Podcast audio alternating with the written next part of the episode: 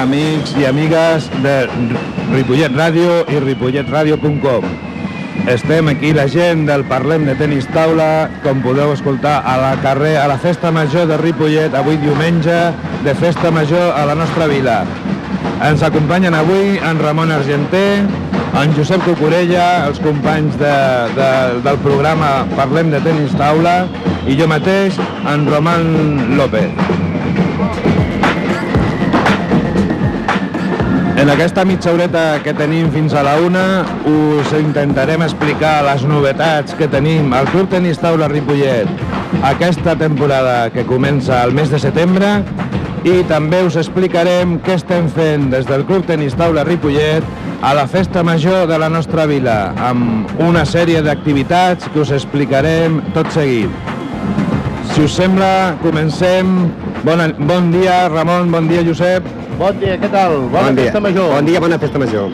Bona festa major a tots. Eh, ja veieu que estem eh, envoltats de focs d'artifici i, de, i de molta gent que està al carrer avui a la festa major. Bé, si us sembla bé, comencem a parlar de les, de les novetats que tenim al Club Tenis Taula Ripollet per aquesta, per aquesta temporada que comença i si us sembla bé fem un repàs als equips que tindrem aquesta temporada i després algunes novetats interessants que tenim per, per la temporada. Uh, si us sembla bé, comencem pels equips. Comencem pels equips, doncs, sí. Bé, aquesta temporada eh, tenim com a primer equip del club el club de, l'equip de divisió d'honor femenina.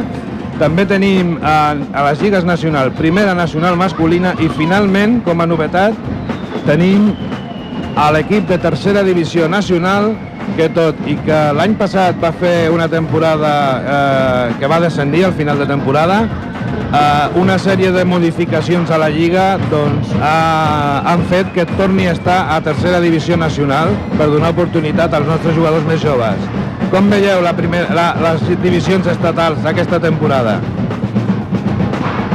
Home, jo crec que eh, el planter que tenim, eh, propietat que és, eh, podem presumir que som un dels equips més joves d'Espanya perquè estem parlant que estem jugant a Lliga Nacional i que generalment n'hi ha cap jugador que jugui a la categoria que li toca. Per tant, això ja hem de començar amb un gran mèrit per part del Club Tenis de Ripollet que es diuen que som l'equip que posem més joves en els equips d'una categoria que no els toca, no? Haurien de jugar una categoria inferior. Per això crec que és un, un punt positiu. Bé, eh, estic d'acord amb el que diu el Ramon. Eh, afegiria també que sobretot l'equip de divisió d'honor és un equip, diríem, que ja té una certa experiència. L'any passat eh, la cosa va anar una mica justa perquè vam tindre'ns de jugar la permanència en una fase que vam jugar a Alacant, però és veritat que, que, que són jugadores molt joves, eh, totes dues en concret, però que l'any passat, l'experiència de l'any passat els hi serà molt positiva eh, per aquesta temporada. Per tant, eh, en principi hem de ser, jo crec que un puntet més optimistes que l'any passat. A l'equip de primera divisió masculina eh, hi ha una incorporació aquest any que d'un jugador, perquè l'any passat amb tres jugadors la veritat és que eh, diguem-ne que anava just més que res per afrontar doncs, alguns compromisos o algunes lesions que es poden produir lògicament durant la temporada. Aquest any incorporem el Álvaro Barreneche, que és un jugador sub-21 que prové del gimnàstic de Tarragona i que després també a nivell de campionats farà doncs, equip amb el Raül Porta i el Martí Berenguer doncs, a nivell de categoria juvenil, bueno, juvenil no, sub-21. Uh, aquesta incorporació també com, com la valoreu a nivell, a nivell del club?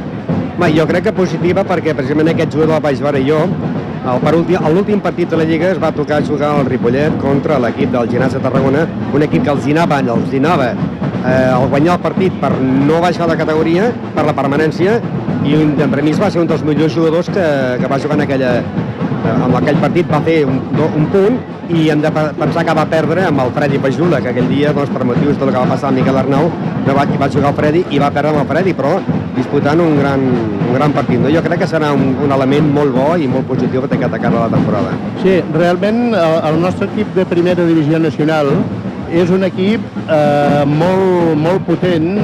La prova és que gairebé cada any eh, queda primer del seu grup, per tant, eh, probablement podria estar jugant tranquil·lament a, a divisió d'honor.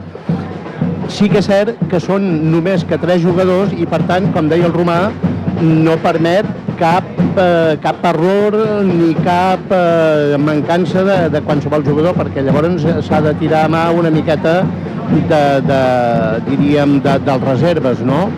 Però és una incorporació que jo crec que positiva i sobretot important i necessària. Molt bé, a nivell, a nivell de lligues provincials, ja deixem les lligues estatals, doncs eh, l'objectiu del club sempre és tenir tota la, tota la cadena del club doncs, puguin assolir i jugar en el club en el seu nivell. Doncs aquest any, eh, aquesta temporada que ve tindrem equip a preferent, tindrem equip a primera, tindrem equip a segona i també tindrem equip a tercera. I, a més a més, tindrem eh, un o dos equips a la categoria de veterans. Eh, el fet de que pràcticament tinguem tota l'escala, doncs també m'agradaria que ens féssiu la, la vostra valoració.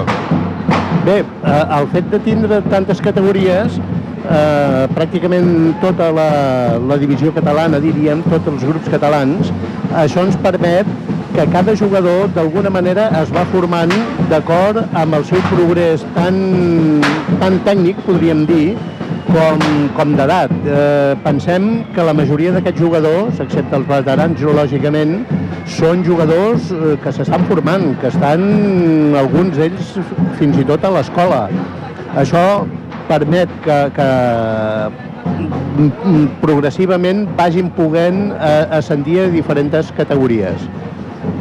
I tenim en compte que tenim una escola que s'entrena a partir de dos quarts de, de les dos quarts de la tarda fins a les 7 i que nanos d'aquesta escola en una temporada ja han debutat en lligues i en campionats de Catalunya. Sí, és un... que també s'ha de comptar amb aquesta gent. Clar, clar, és, és, les lligues al final són l'escola que et dona la competició per després anar a, als campionats. Uh, Josep, tu que una mica controles la, la, els veterans, m'ha dit un ocellet que us voleu anar preparant de cara a un parell de temporades per anar a campionats, sí. diguem-ne, una mica més importants. Eh, i, i, i no deixar les lligues provincials, però sí d'alguna manera donar un saltet. Com, com, com va això? Sí, eh, a, nivell, a nivell estatal hi ha un projecte de l'any 2016 eh, d'organitzar a Almeria probablement eh, un campionat eh, mundial de jugadors veterans. Eh, serà un, un, un, diríem, un event bastant, bastant nombrós perquè, lògicament, com a campionat de, del món vindrà gent de tots els països. Llavors, a nosaltres, al club, com a, com a veterans, ens hem posat una miqueta l'objectiu, un objectiu, diríem, a, a tres anys vista, o dos anys i escac vista, de preparar-nos, aviam si podem fer un grupet i anar a disputar eh, el Campionat del Món. Serà una experiència, la majoria de nosaltres eh, no solament no hem jugat el Campionat de, del Món ni tan sols d'Espanya, però com que és un, com que és un torneig obert, eh, probablement eh, aconseguirem, aconseguirem un, un bon grup. I sobretot si ens marquem l'objectiu de, de preparar-ho. Home, és una fita molt important perquè el, el Campionat de Catalunya que jo he participat és un campionat molt dur el d'Espanya, que també he participat, és el campionat tu. Ja no parlant del campionat no europeu, de, has dit el món, vull dir que, déu nhi El que sí podem presumir que el Ripollet Tenis Taula, l'equip de veterà, màxim que ha arribat en els campionats d'Espanya, que no hi ha anat poques vegades, l'última vegada que vam anar, van quedar sisers d'Espanya per equips, l'equip format pel Pavón, pel Pretel i per jo. Molt bé. no hi mai més ja. Escolta'm, com que tenim poc temps, anem a, a plantejar també les altres novetats que tenim aquesta temporada. Una, que és molt, diguem-ne, visual, és que estrenarem al setembre equipació nova. Uh, Josep, com, com ha anat això? Com, com, està ja tot preparat? Bé, pràcticament estem ja només pendents de l'entrega de, de les equipacions. És, és una equipació molt completa, ja que a part de pròpiament de, de l'equip de joc, que és samarreta, pantaló ecològicament, hi haurà un xandall eh, i també tindrem una parca, vull dir, per, quan, quan anem eh, de gira pels pobles a, a l'hivern que, que fa una mica de fred, doncs ens permetrà eh, passar una mica de millor. I, és... Perdona, digues, digues. Quins colors, quins colors eh, seran els representatius del, del club? Bé, eh, intentem mantindre els, els colors del club, eh, variants una mica de to i una mica de disseny, però seguirem amb el blau, aquest any el combinarem amb el negre, conservem l'escut tradicional del club des de, des de la seva fundació, l'escut serà exactament igual, i ja dic, combinarem el, el groc, perdó, el blau i el negre amb algun, alguna petita ratlla, algun petit toc blanc als pantalons i així. Ara que fas referència a l'escut eh, del club des de la seva fundació, una altra de les novetats que tenim per la temporada que ve és la celebració del 60 aniversari del nostre club. I, i parlant de, de xandles, tenim un sponsor. A les Bé, noies. bueno, ara això ho deixava, ho deixava per després. Ramon, eh, el tema... Eh, bueno, el club va ser fundat en 1954, doncs eh, la, el dia 30 de maig del 2014 en fem 60 anys. Eh, com es planteja l'aniversari, Ramon? Home, jo crec que haurien d'intentar recuperar, eh, avisar a tots aquests jugadors que han passat pel Club Tenis de Ripollet perquè vinguessin, eh, que la majoria de gent del poble ha jugat a ping-pong. Inclús molts jugadors del bàsquet jugant al ping-pong i al bàsquet. Jo crec que seria important poder posar-nos en contacte, sobretot amb les components de l'equip femení, que van ser el que van fer la bandera que van, i on va començar a agafar l'afició, perquè gràcies a que hi havia noies que jugaven, molta gent venia a jugar ping-pong solament per veure les noies. Uh, bueno, us haig de dir que a nivell de junta directiva, doncs, uh, ara quan ens hi posem després de la festa major ja per començar la temporada, doncs una mica plantejarem els actes que serviran per commemorar doncs, uh, aquest 60 aniversari mm, en, el, en el sentit de que ja hem fet molta activitat esportiva i social durant l'any i potser doncs, eh, haurem de fer alguna activitat més i donar-li una mica més de relleu o fer més evident aquest 60 aniversari en totes les activitats que fem al llarg de l'any. Eh, Josep? Sí, el, una mica el que potser estem treballant una miqueta és eh, amb un seguit d'actes que culminin potser, eh, de, tots sabeu que, que durant eh, els últims 4 anys hem organitzat els campionats de Catalunya, alevins i juvenils. Eh, Llavors, mm, un dels projectes seria que amb, amb la celebració d'aquest campionat de Catalunya fos, diríem, l'explosió de, del 60è aniversari. Vull dir, allà és on aboquéssim el màxim de recursos. Tot i amb això, fins arribar aquí, doncs, eh, una sèrie d'activitats que, que, com diu el Ramon, eh, poden ser amb exjugadors del club, en fi, mm, altres coses que, que, que tenim una I, miqueta. I tenint en compte que són 60 del club, però que el tenis taula de Ripollet va arribar en, anys enrere. O sigui, el tenis- l'esport del tenis taula, el ping-pong que dèiem abans, no? Sí, Eh, bueno, eh, com, com dius a la, a la secció que tenim al programa doncs, de 60 anys fent tenis taula, doncs eh, la veritat és que uns quants anys abans del Sí. 1954... Però era una secció que jugàvem els socis, però no estiguin participar en cap campionat de res, de res, de res. Molt bé, i com deia el Ramon abans, doncs eh, en aquesta època difícil econòmicament per tothom i que costa tant trobar suports, doncs eh, a la temporada que ve tindrem un nou sponsor per l'equip femení de divisió d'honor. És l'autoescola Tachepol de Ripollet. Uh, Ramon, uh, ja feia uns anys que teníem dificultats per trobar sponsors per la situació econòmica, més que res, perquè diguem-ne que el suport de la vila de la nostra vila sempre ha estat a, allà. Uh, com, com, com, com valores també aquest, aquest, aquest recolzament nou? jo veig positiu, perquè si tants anys hem estat... Molta gent em deia, mira, el tenis taula no té calés, però té la gent adequada per dirigir un club. I altres clubs tenen calés i no tenen la gent adequada. Si nosaltres sense tenir calés ha anat tot sobre rodes, doncs aquest any, autoescola, Rip- a Tatxipol, encara anirem millor sobre rodes. Jo crec que serà un any positiu. Jo, jo crec que, mm, fent incís a- amb Autoescola de Xepol, cal valorar també, diríem, la implicació personal de, de la direcció de, de l'escola, ja que mm, ha tingut molt interès, sobretot en, en apoyar a, a, a lo que és la joventut, el que és la, la base de l'esport.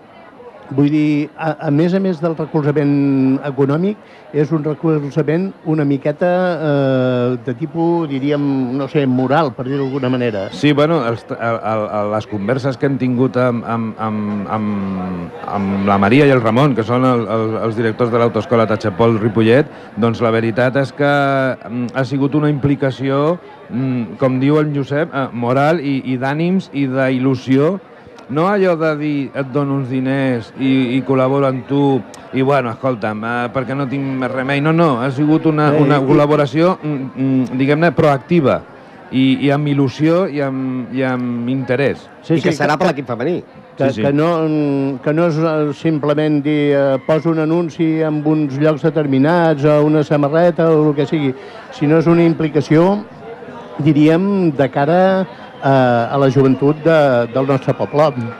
Molt bé, i abans d'explicar-vos el que estem fent a la Festa Major de Ripollet eh, per part del Club Tenis Taula Ripollet, doncs, eh, com comencem la temporada, Ramon? Comencem el dia...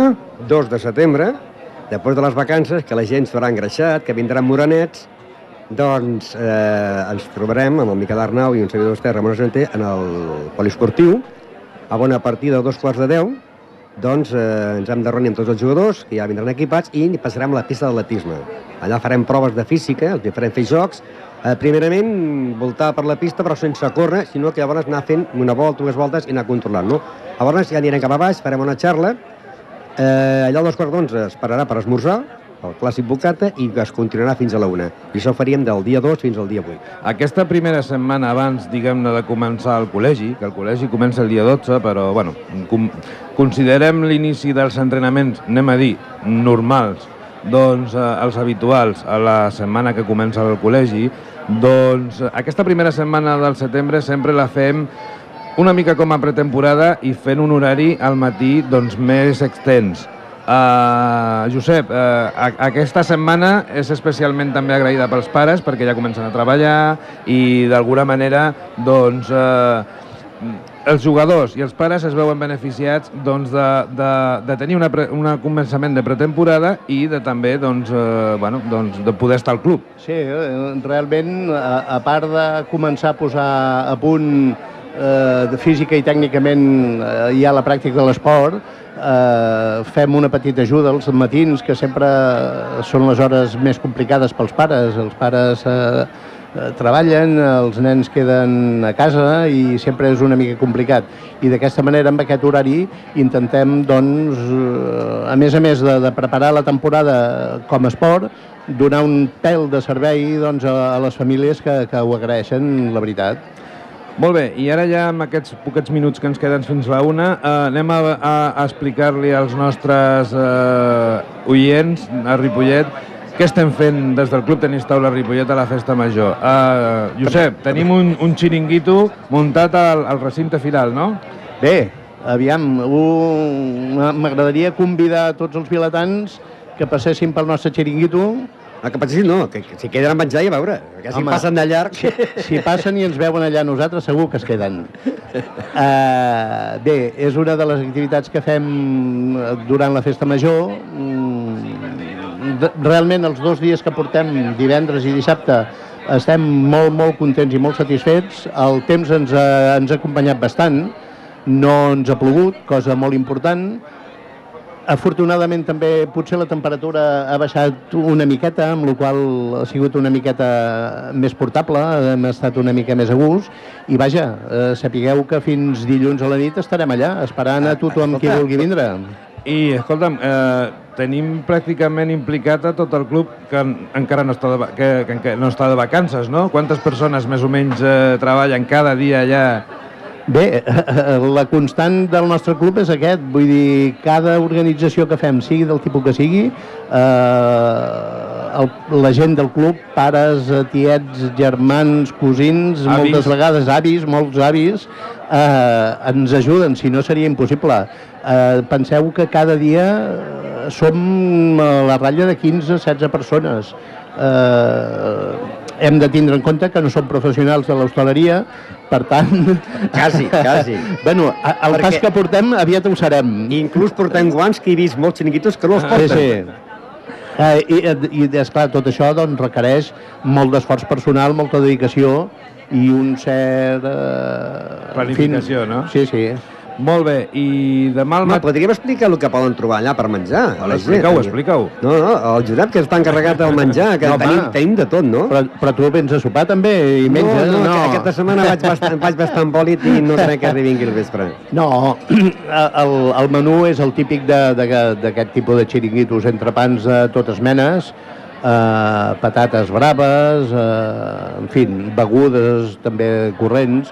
Eh, aviam, no, com a, com a novetat no, eh, és eh, me- eh, el típic llom, el típic bacon, les hamburgueses, el frankfurt... Però que van acompanyats d'uns pebrotés que això a la gent els hi va agradar Sí. molt i molt i molt, eh? I avui encara aquest matí m'ho deien, diu, vindré perquè l'any passat em va agradar molt. El, Sempre- el detall del pebrotet. que, eh, intentem doncs, que no sigui tan, tan, tan tristor, diríem, que, que estigui una miqueta més acompanyat i que, que la gent... Vaja, un del, també eh, ens agrada que les activitats que fem la gent quedi contenta, que la gent surti satisfeta, que en qualsevol activitat de les que fem, els campionats de Catalunya, per exemple, doncs quan acabem el torneig, quan s'acaba el campionat, un ha guanyat i, i 60 han perdut. Però en canvi els acompanyants i els propis jugadors surten contents de l'organització. Aquí eh, és, és el mateix. Una miqueta intentem doncs, que, que la gent surti satisfeta, que, que hagi pagat el que paga a tot arreu, però hagi tingut un plus, doncs, potser una mica de servei, potser una mica d'atenció personal, potser una mica també d'això que dius, de- d'un acompanyament una miqueta per sobre Especial. de, especial i és, és el nostre objectiu, que, que la gent a més, no, no, no siguin clients, diríem, d'alguna forma siguin amics, vull dir que l'any que ve se'n recordin de nosaltres. Molt bé, i ja per acabar us expliquem l'activitat que tenim demà al matí a les 10 a les uh, pistes de, a les antigues pistes de l'Esbar per, uh, que és la gincana de tenis taula mm, adreçada a tothom, però que habitualment doncs, venen uh, mainada per provar doncs, uh, de fer eh, diferents proves uh, amb una pala i una pilota de tenis taula. Uh, Ramon, digue'ns digue'ns una miqueta com funciona la gincana. Home, hem de dir que pràcticament doncs, eh, venen quasi tots els jugadors que no estan de vacances venen aquí, amb el seu indumentària, que la gent vegi que són del tenis de Ripollet, i els hi van fer una sèrie de proves, tant amb el robot, com, com amb la taula petita, com una sèrie de, de, de gincama que feien amb, una, amb, unes, amb unes El, tanques. el circuit, fem el un circuit. I la canalla, doncs, hi vol, hi participa i els agrada. Alguns, llavors, eh, se volen apuntar per venir al club i sempre cada any, doncs, algun altre que cau, que cau i, i, i, i bé, no? Vull dir, l'any passat vam un parell de nens que es van apuntar i cada any és un reclam. Bé, eh, hem de dir que, que tots els participants eh, de demà doncs, a, la, a la gincana doncs, sempre reben un, uns vals perquè vinguin a entrenar gratuïtament durant un parell o tres de sessions al club i la nostra intenció sempre és que ho provin, eh, provin el nostre esport, que de vegades doncs, és difícil que un nen et demani doncs, eh, amb tot, el, amb tot el, la, mediàticament com, com altres esports eh, tenen diguem-ne superioritat o supremacia sobre, sobre un esport minoritari com el nostre doncs eh, el que volem és que ho provin i que d'alguna manera eh, sabem que si ho proven hi ha moltes més possibilitats de que ho vulguin practicar, eh Josep? Sí, sí, realment és una experiència que anem duent a cap eh, terme, perdó, eh, cada any i tant a la Fira de Sant Jordi com, com ara a la Festa Major, la Gincama, a tots aquests vals eh, doncs, eh, ens permet ens permet eh, donar a conèixer un esport molt, molt, molt, molt minoritari, molt desconegut a nivell de, de competició i de pràctica, sobretot habitual. És un esport conegut als càmpings, a les placetes i tot això, però a nivell de competició i a nivell com, com un esport quan qualsevol altre és molt desconegut. Home, eh, eh, hem de dir que quan venen a, quan venen a provar, quan venen a provar els nens eh, al club i sobretot quan venen acompanyats dels pares, doncs se sorprenen quan veuen els nostres jugadors entrenar de que allò ja no va de broma i és com, en, entre No és cometes, el clàssic com, ping-pong. com el càmping, no? Doncs diuen, home, això és un esport que té la seva dificultat tècnica i també eh, física, no? És que el ping-pong és una cosa i el tenis taula és una altra. El ping-pong és el clàssic aficionat, el ping, el pom... En canvi, jugar al tenis taula ja és a nivell de, a nivell professional quasi. Aquí mm, també potser podríem aprofitar per fer una mica de crida a les associacions de pares i mares de les escoles, als directors de les escoles, perquè a través de, de, dels seus medis fessin arribar una miqueta les portes obertes que tenim nosaltres al club per activitats eh, extraescolars, que és una activitat extraescolar que després permet també una continuïtat dintre de, del club. Els, els nens o nenes que els hi agrada doncs poden fer un seguiment. I des d'un punt de vista ja potser una miqueta, diríem, valdria la pena que coneguessin l'esport del tenis taula a nivell educatiu. Eh, és un esport que, que centra molt, que permet una gran concentració, una gran rapidesa dels reflexes i que val, jo crec, crec que a nivell, a nivell d'educació de, de valdria la pena que, que es conegués una miqueta més. Doncs molt bé, eh, arribem al final d'aquest espai que hem tingut a la mostra de programes de la Festa Major de Ripollet Ràdio. Moltes gràcies per haver-nos escoltat. Moltes gràcies, Josep. Moltes gràcies, I Ramon. recordar que tornem pel setembre, a l'emissora. Tornem, tornem al setembre a l'emissora el segon dimarts de, el tercer dimarts Tercer de cada mes, doncs a les 7 de la tarda. Moltes gràcies i fins al setembre. I bona festa major. Vinga, bona festa major a tothom. Bona festa major.